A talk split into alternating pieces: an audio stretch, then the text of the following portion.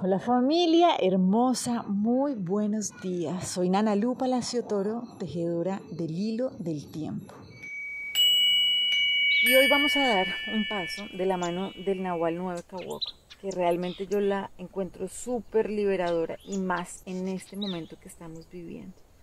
Entonces, lo que nos recuerda el Nahual 9 Kawok es, ok, acuérdense que hay una sola vida y que esta vida es eterna. Si nosotros logramos comprender esto desde la conciencia, dejamos de estar corriendo con miedo de que llegue esa muerte. que esa es como la interpretación que hace una creencia limitante. Hay una sola vida, entonces pues apúrense, apúrense a vivirla porque va a llegar un momento en donde se va a acabar y ya no viene nada más ahí. Esa es la comprensión y la lectura del ego, ¿no? Claro, el momento en que el cuerpo se descansa, pues ahí todo se acabó, ya sencillamente la vida finalizó. Pero lo que nos invita a hacer el Nahual 9 Kawok es como, mm, ok, para poder ir más arriba, conectarnos con esa visión de la conciencia, con esa sabiduría que es la que nos pertenece, como seres de luz perfectos que nosotros somos y que vamos en proceso de recordarlo, tenemos un vehículo muy importante, que son nuestros tejidos más cercanos, nuestros vínculos, nuestra familia, nuestra común unión, nuestra común unidad. Si ustedes se dan cuenta, esos vínculos más cercanos tienen un potencial muy grande. Entonces, si los vemos a través del lente del ego, del miedo, pues claramente nos vienen a generar un malestar muy grande porque qué miedo pensar que en algún momento se pueden ir.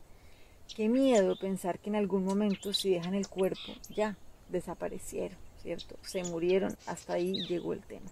Y eso se hace tan, tan apremiante de poder alumbrarlo y de poderlo revisar, más en este momento que estamos viviendo, donde constantemente este tema de vida y muerte está siendo como el tema diario, ¿no? En noticieros, en tantas cosas. Entonces, esa es la visión del ego.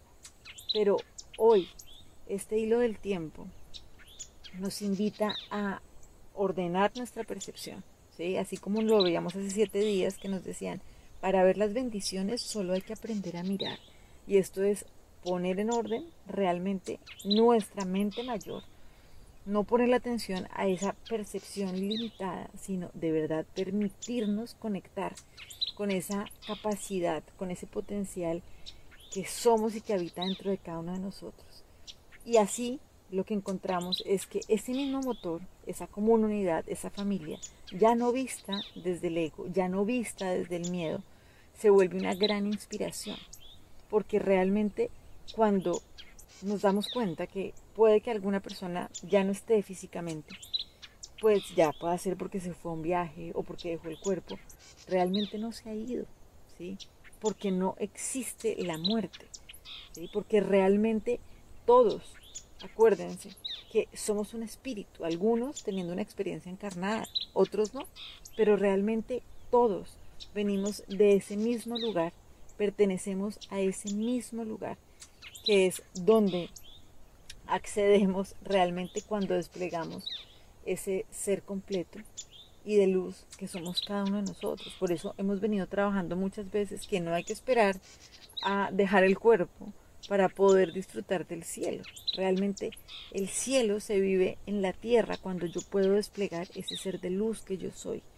Entonces esto es fundamental. O sea, ¿qué hacemos con nuestras familias? ¿Qué hacemos con nuestros vínculos?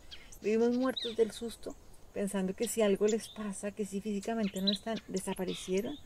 O por el contrario, entendemos que, ah, ah si yo no soy un cuerpo, realmente pues no puede haber separación. ¿sí? Y en esa unidad es cuando yo comprendo que de verdad estamos completamente unidos, no hay nada que pueda romper esto. Y por eso no hay familias que están desmembradas, ¿sí? si lo hacemos desde la conciencia. No es que porque se murió un abuelo, dejó el cuerpo, entonces ya no existe. Por supuesto que existe. ¿sí? Es salir de este juego así. Imagínense los niños. Hoy cuando estaba eh, pues meditando sobre esta energía del día, aparecía esta imagen del niño que se tapa con el tapete, ¿no? Y uno dice como, ¿dónde está Samuel? Aquí está No, el niño cree de verdad que cuando se tapó con el tapete ya no existió. Pero pues claro, uno puede ver un poquito más y se da cuenta que no, obvio que existes. Sí, obvio que existes. No porque te has tapado con un tapete no existes. Y es lo mismo que pasa cuando nosotros, por ejemplo, nos conectamos con nuestro mundo inconsciente y con nuestro mundo consciente. Es lo mismo que sucede cuando dejamos el cuerpo o cuando una persona se va a vivir a otro lugar. Nunca diríamos que entonces ya no tenemos hermano porque se fue a vivir a un lugar donde no lo estamos viendo. ¿sí? Realmente necesitamos dejar de guiarnos por las limitaciones de nuestra percepción. Esa es la invitación del Nahualito 9 Kawok. Hay una sola vida ¿sí? y es eterna.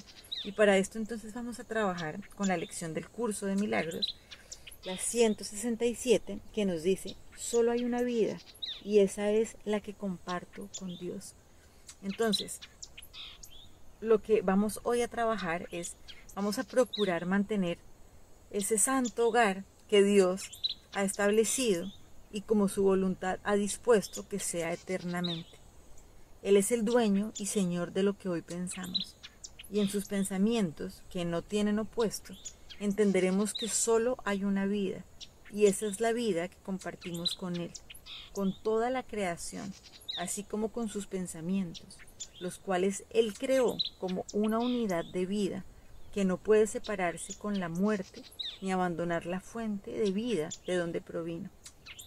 Les mando un abrazo, deseo que cada vez podamos disfrutar más y vivir con mayor tranquilidad este juego de la vida. Bendiciones para todos. Chao.